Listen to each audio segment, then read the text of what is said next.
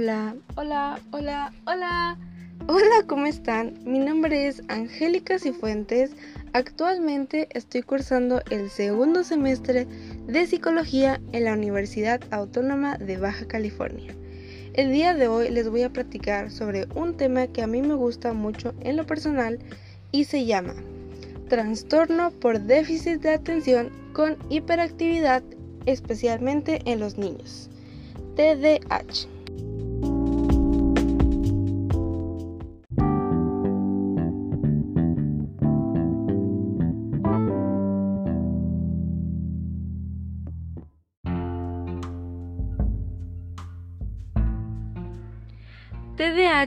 Son las siglas que se utilizan para trastorno por déficit de atención con hiperactividad y es una de las patologías neuroconductuales más comunes en la infancia, pues se caracteriza por la dificultad para prestar atención, la hiperactividad e impulsividad. Y en la actualidad se caracterizan tres subtipos. 1. El subtipo con predominio del déficit de atención. 2. El subtipo con predominio hiperactivo impulsivo. Y 3 el subtipo combinado, pues que comparte características de los dos anteriores.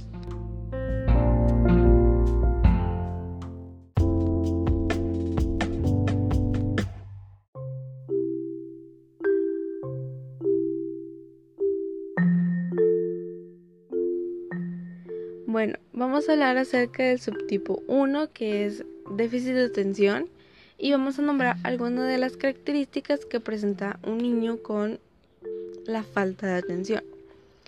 Bueno, pues como el nombre lo dice, no es capaz de prestar atención a las cosas. También le cuesta mucho permanecer concentrado en las tareas o en los juegos tiene mucha dificultad para seguir instrucciones y se le tiene que estar repitiendo y repitiendo las cosas para que lo comprenda mejor. Y por lo mismo a veces no logra terminar las tareas o los trabajos escolares. También evita o le disgustan las actividades que requieren como un esfuerzo mental de concentración, pues la tarea, las matemáticas y cosas así. Y una de las cosas también es que tiende a perder mucho las cosas. Los juguetes, los lápices, los cuadernos, cosas así. Y es muy distraído, se distrae fácilmente y no se enfoca en lo que le están explicando o en la tarea que está haciendo.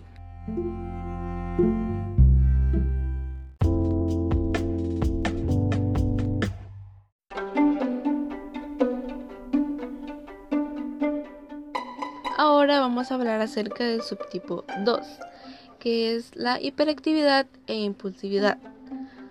Y un niño que manifiesta este patrón de síntomas de hiperactividad e impulsividad, pues a menudo presenta estas siguientes características. Lo más normal es pues que está inquieto, se da golpes en las manos o en los pies, se retuerce en el asiento, le cuesta permanecer sentado, siempre quiere estar en constante movimiento. Va de un lugar a otro o en algunas ocasiones trepa. Eh, también tiene muchos problemas para jugar o realizar actividades pues tranquilas. Habla demasiado. No hay quien lo pare. y a veces también da respuestas apresuradas o interrumpe a quien hace las preguntas, pues siempre quiere estar así rápido, constante, que nadie lo pare. Y por lo mismo tiene dificultad para esperar su turno, ¿no? Interrumpe las conversaciones o los juegos, actividades o se entromete en ellas. Siempre anda de un lado para el otro y así. Pues es normal, ¿no?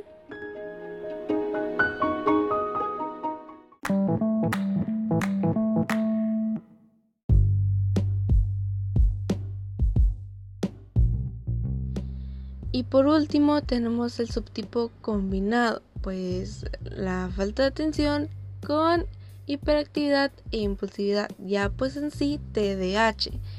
Y ese subtipo de mayor gravedad, pues se ven afectados tanto el comportamiento como el aprendizaje. El aprendizaje es, más que nada la falta de atención y el comportamiento pues se ve reflejado con la hiperactividad e impulsividad.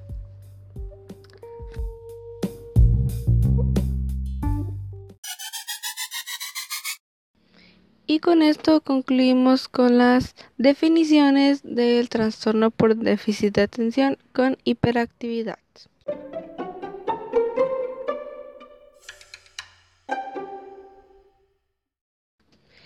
Y ahora les voy a contar acerca de un caso en especial que es de mi hermana. Mi hermana es diagnosticada con TDAH y les voy a contar un poquito acerca de pues su historia.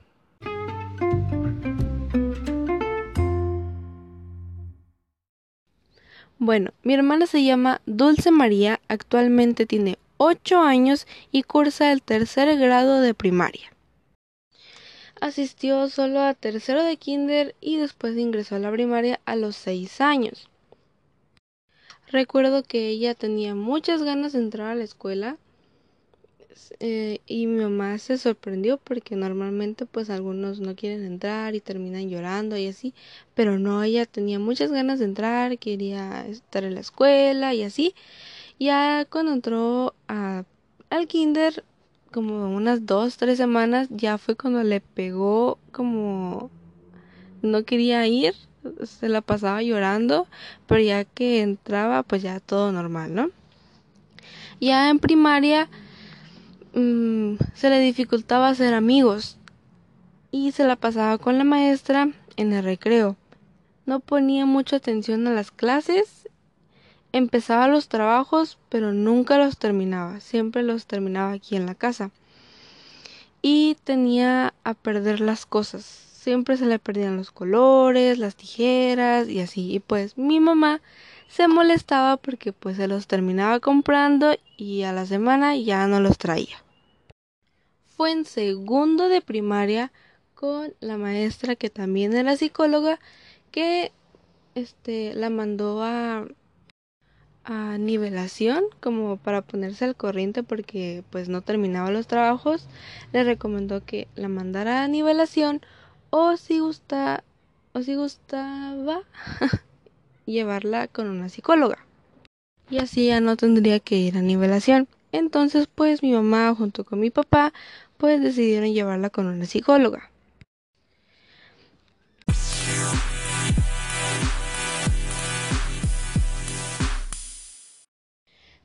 Ya estando con la psicóloga, realizó un informe con toda la información, el motivo de la consulta, pues que fue parte por la escuela, por la maestra que le sugirió porque no, presentaba interés en realizar las actividades, tenía dificultad para relacionarse con sus compañeros y pues las conductas inusuales que presentaba.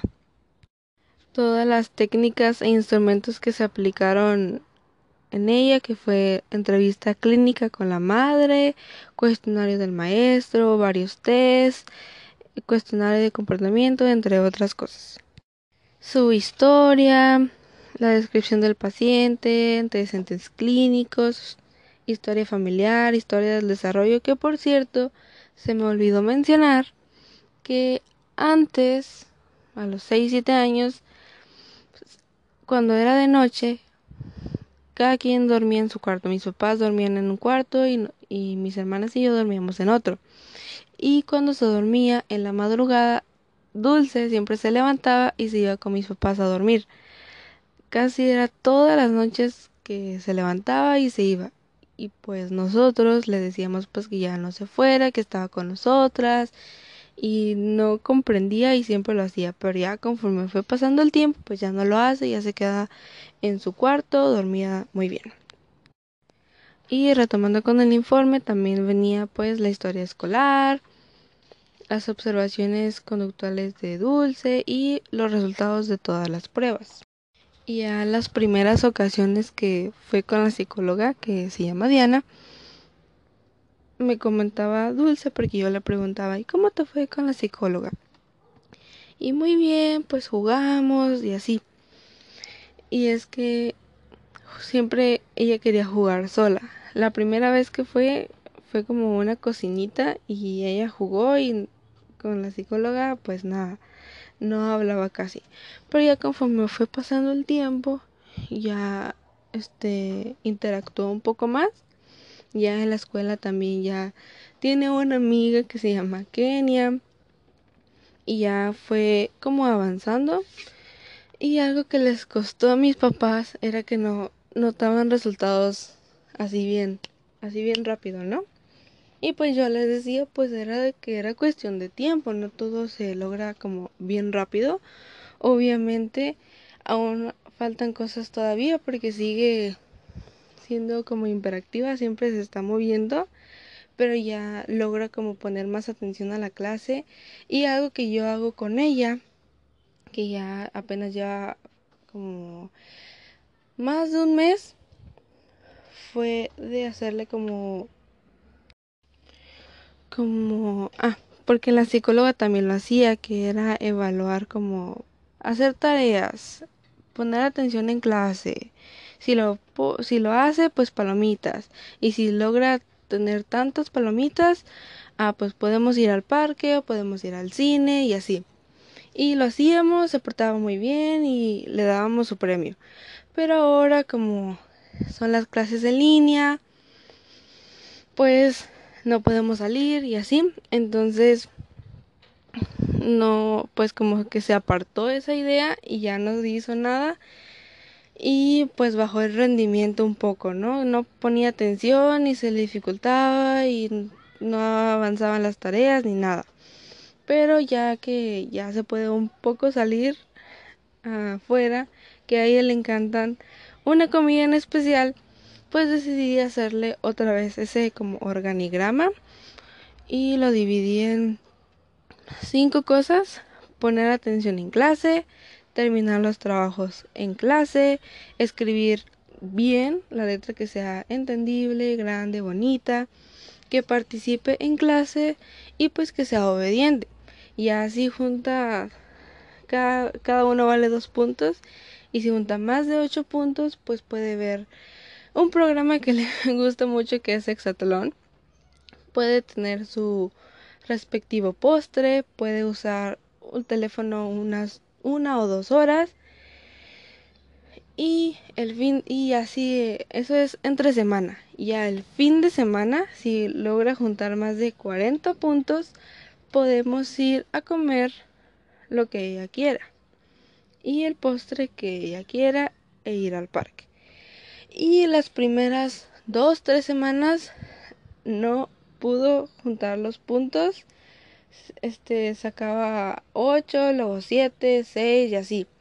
Y hasta que por fin una semana que fue súper bien, como de nueve y dieces la semana, ya por fin se le pudo cumplir su postre y ya a partir de que por fin pudo obtener lo que quería, ya todas las semanas ya trabajaba bien y actualmente sigue trabajando muy bien, le gusta.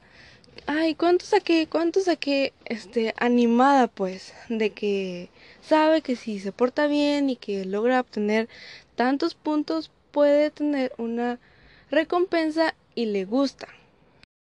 Aunque sí, de vez en cuando como que, como es difícil estar en línea, a veces se cansa de, de estar a través de una pantalla, pero ya está avanzando y cómo me pongo a pensar cómo era antes y cómo es ahora, me sorprende mucho porque antes de no terminar los trabajos y actualmente terminar los trabajos con buenos puntajes y obteniendo la recompensa ya es muchísima la diferencia y se nota muy feliz. Le gusta sacar sus 10 y ponerle la palomita de que lo hizo bien y de que podamos darle la recompensa que quiere, se le notan las energías de querer siguiendo con esos puntajes, de querer obteniendo esas recompensas y se ve feliz. Y bueno, eso fue el caso de mi hermana Dulce María. Espero que les haya gustado, que hayan aprendido un poco de ella y cómo fue mejorando con el tiempo, obviamente.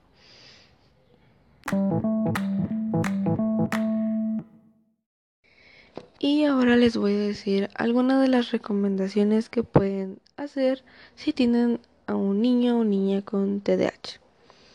Bueno, si es si pueden asistir a terapia y para que trabajen las habilidades cognitivas, emocionales y sociales del niño o niña.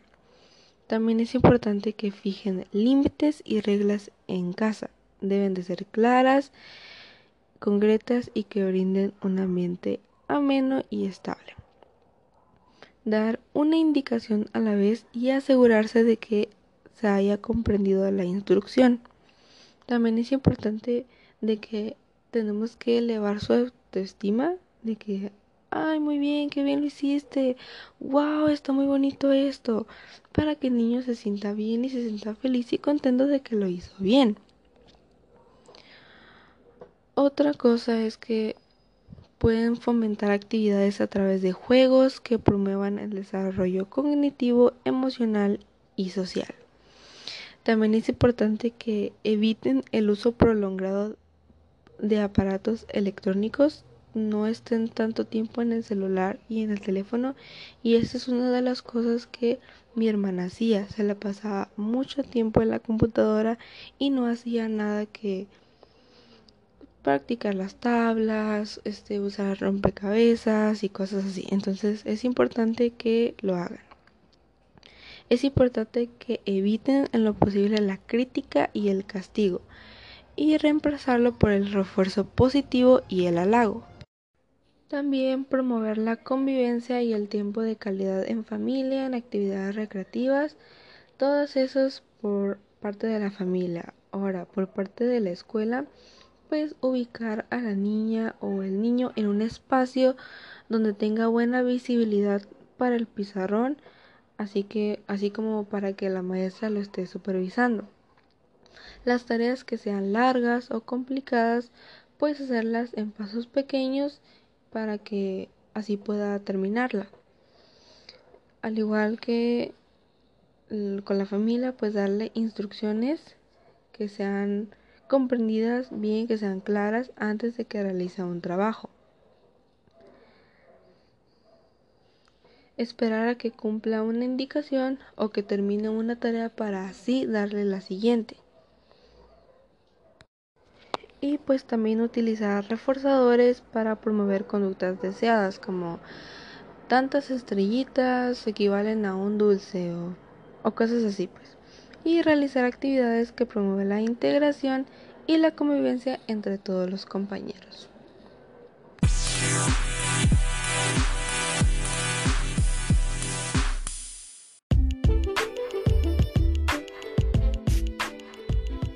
Y bueno, eso fue todo de mi parte. Espero que les haya gustado mucho, que les haya parecido interesante este tema y que lo compartan si les gustó. Y bueno, me despido, muchas gracias y no sé, nos vemos la próxima. Bye.